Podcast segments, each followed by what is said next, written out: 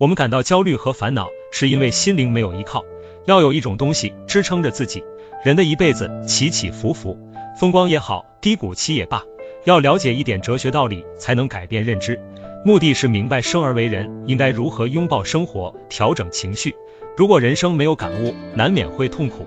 普通人寂寂无名，会感到委屈了自己；有的人穷困潦倒，甚至负债累累，会失去生活的勇气；有的因为事业失败，爱而不得，子女叛逆等等，会耿耿于怀。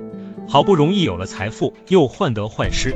贪婪和不满足也会带来痛苦，找不到内心的平和，人生就会失去快乐。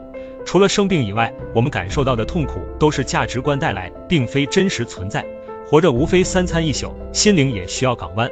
看清人与人之间的关系，看透尊严、责任和名利，就是放过自己，懂得我们只是过客而已。学会跟生活和解，顺其自然，随遇而安。哲学不是摆脱痛苦的捷径，但是会让我们越来越清醒。加油吧，心态改变未来。